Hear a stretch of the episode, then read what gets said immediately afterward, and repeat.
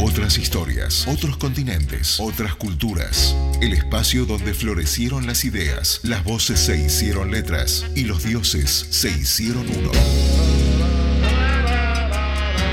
Otras religiones, otros personajes, otros lugares, donde el occidente imaginó a su oriente. Aquí la historia no es simplemente pasado, sino que también es presente entre África y Medio Oriente. Esto es Otros Mundos.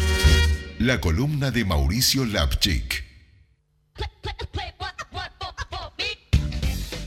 Estamos de regreso, estamos en la primera edición de la columna Otros Mundos. Estoy en contacto telefónico con Mauricio Lapchi, que es máster en religión comparada por la Universidad Hebrea de Jerusalén y es estudiante de doctorado en el Departamento de Estudios del Medio Oriente de la Universidad de Ben Gurión de Beersheba de Israel también. Mauricio, ¿cómo estás? Un placer estar en contacto contigo.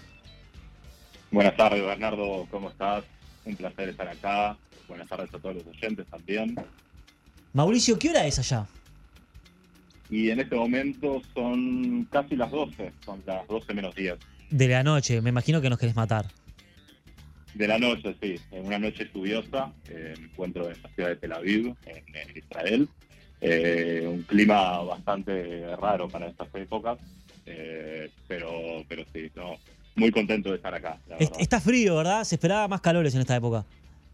Eh, generalmente marzo es un mes caluroso por estas zonas, pero estamos, la verdad, en estos últimos tres fines de semana tuvimos lluvias eh, y temperaturas muy bajas, eh, pero sí, en algún momento llegará el verano.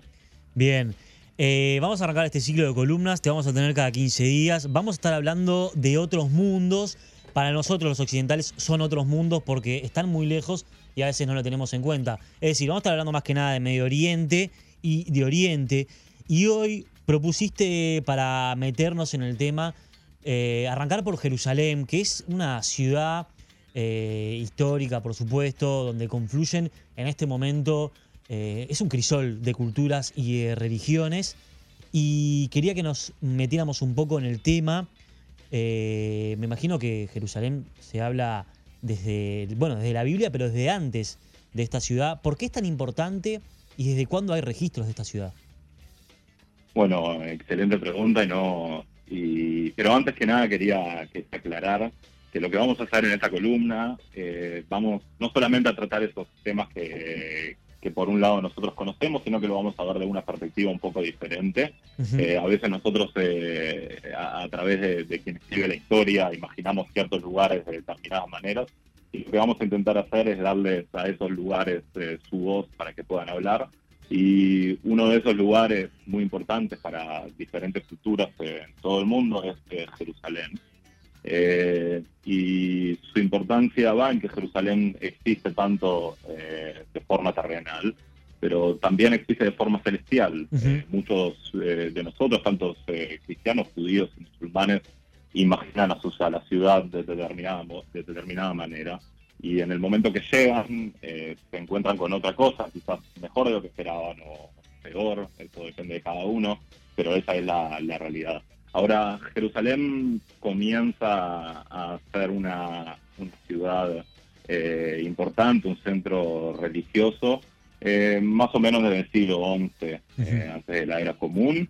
en el siglo X pasa a ser conquistada por el rey David, y en ese momento se convierte en su capital y en el alrededor del año, el año 950 antes de la era común el rey Salomón comienza la construcción del primer templo que fue uno de los templos más grandes y más esplendorosos en esa época. Eh, unos años después la ciudad es destruida eh, en el siglo VI eh, y los habitantes son exiliados a diferentes partes de, lo que es hoy en día Irak, eh, Irán y otras zonas. Y ahí en el siglo VI el rey, el rey Ciro, rey de Persia, permite a los judíos regresar a Jerusalén. Unos años después comienza la reconstrucción del segundo templo, pero nos adelantamos y vamos directamente al eh, año 40 de la era común, cuando Herodes es nombrado eh, como un, eh, digamos, un enviado del, Imperio Romano como rey de Judea y comienza a reconstruir el segundo templo.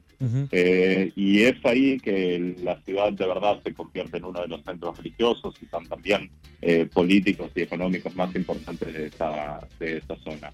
De ahí en adelante lo, lo que sucede es quizás eh, uno de los hechos más importantes para, para, el desarrollo de, lo, lo, que es el mundo de las religiones, que es el nacimiento también de la fe cristiana que sucede en ese mismo periodo que el, el, segundo templo comienza o termina de ser reconstruido. Eh, y es el nacimiento de Jesús, y no solo el nacimiento de Jesús, sino que también su eh, muerte y su, eh, su resucitación. Y eh, es en ese momento que se comienza a crear también una nueva cultura en base a esos lugares, a esas escenas, a, esos, eh, a ese tipo de, eh, de, escenas que sucedieron y que pasaron. Y ahí se comienza a crear también eh, lo que es la cultura de los sitios religiosos. y es también un poco de lo que vamos a hablar hoy, que es un lugar, uno de los lugares quizás más sagrados y más importantes de, de la ciudad, que es el Santo Sepulcro. pero te dejo si tenés ahora alguna pregunta o lo que, lo que quiero preguntarte es, ¿qué tiene Jerusalén que ha pasado diferentes imperios y es el lugar donde se construyen tantas religiones? ¿Qué lugar geográfico o por qué es tan importante de que es una ciudad que históricamente estuvo en disputa?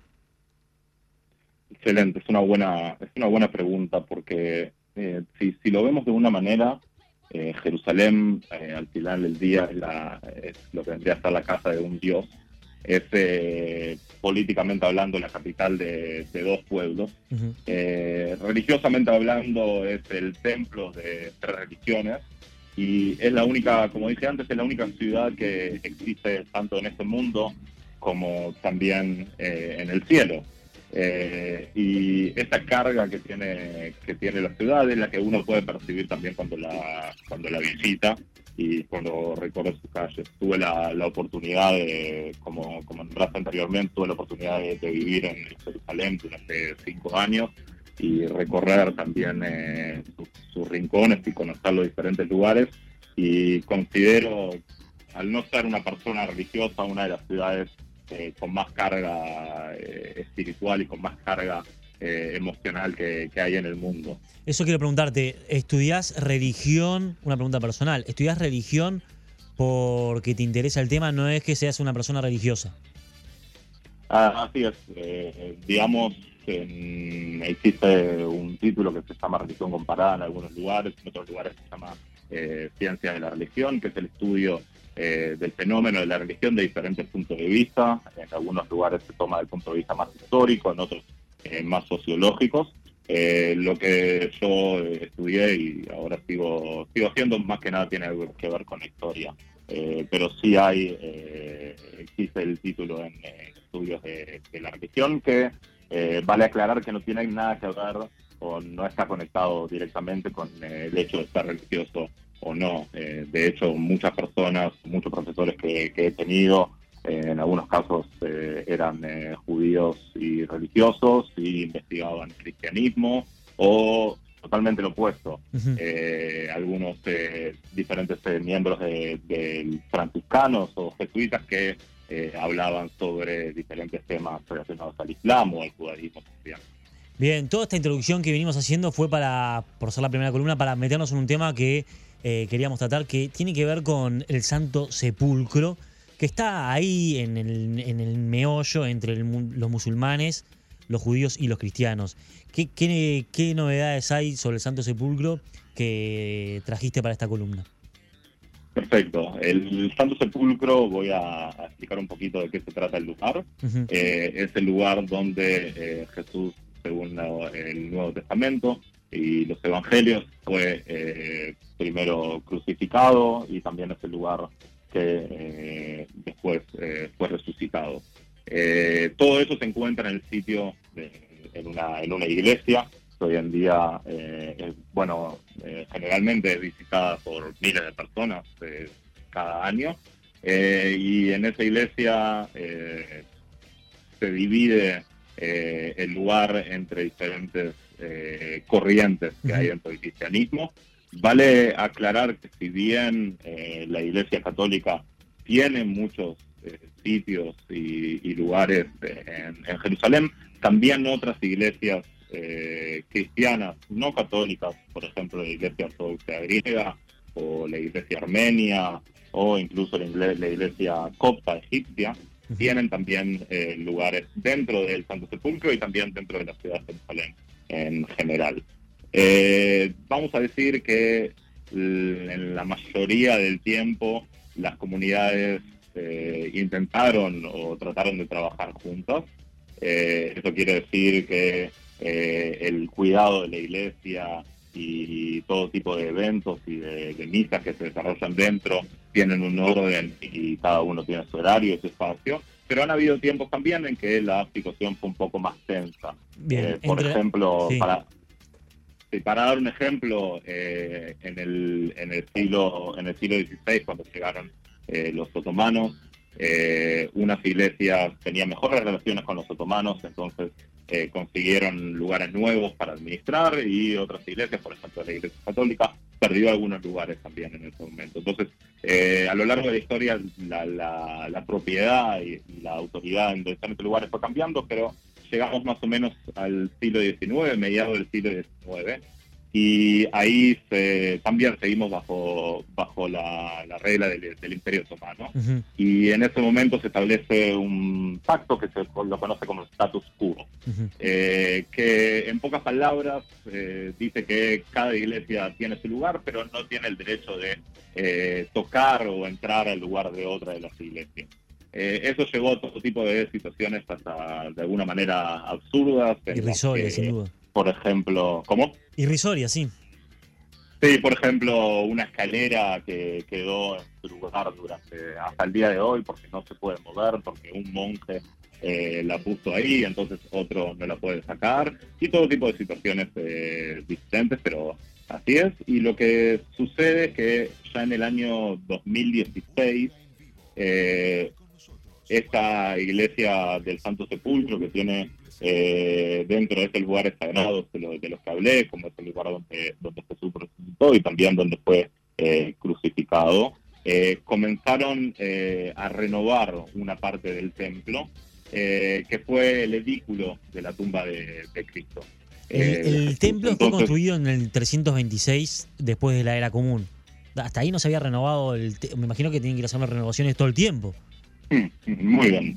Eh, como, como vos decís exactamente, en el, en el año 326 se empieza a construir el primer templo, que es el, lugar que la madre de eh, Constantino, el primer emperador en, convertirse al cristianismo, eh, ahí descubre el lugar de la cruz y en ese lugar decide ser la primera iglesia, pero la iglesia fue pasando por diferentes transformaciones durante, todo, durante todos estos siglos.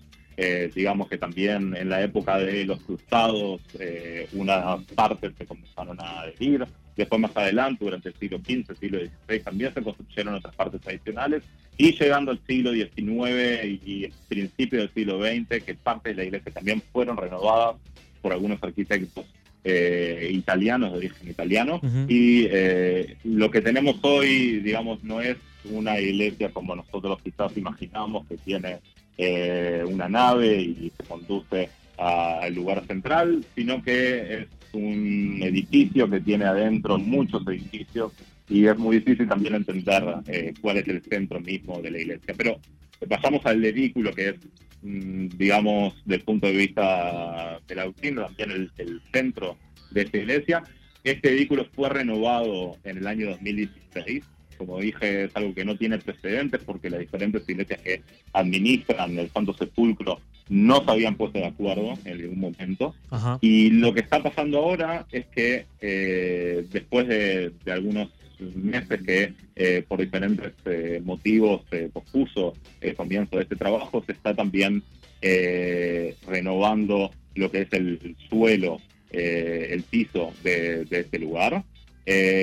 y con todo esto también eh, va a dar la chance de eh, hacer algunas excavaciones en el lugar, eh, que quizás eso es lo más llamativo, porque lo que podamos ver ahí en ningún momento se ha excavado o se ha investigado, es algo que puede traer también algunas señales, que vos mismo me dijiste anteriormente, que la iglesia fue construida en el año 326. sabemos esto por las diferentes fuentes que hay, por diferentes eh, personas que escribieron crónicas, padres de la iglesia, que también eh, documentaron este tipo de actos, pero no sabemos esto a través del material.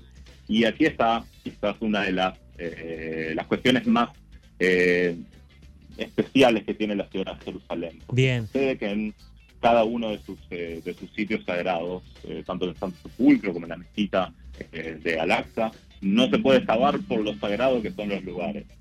Y ahora, con, eh, con, ese, con esa situación que se han puesto de acuerdo en hacerlo, vamos a tener un poquito más de material para entender qué pasó durante estos años y cómo fue y mejorar nuestra perspectiva también de la, de la historia del lugar. Imagino que esto va a tomar mucho tiempo porque cada baldosa que levanten va a haber un grupo de arqueólogos y seguramente esto va a arrancar después del domingo, que es la LUC, y que los tiene también allá eh, muy motidos, ¿no?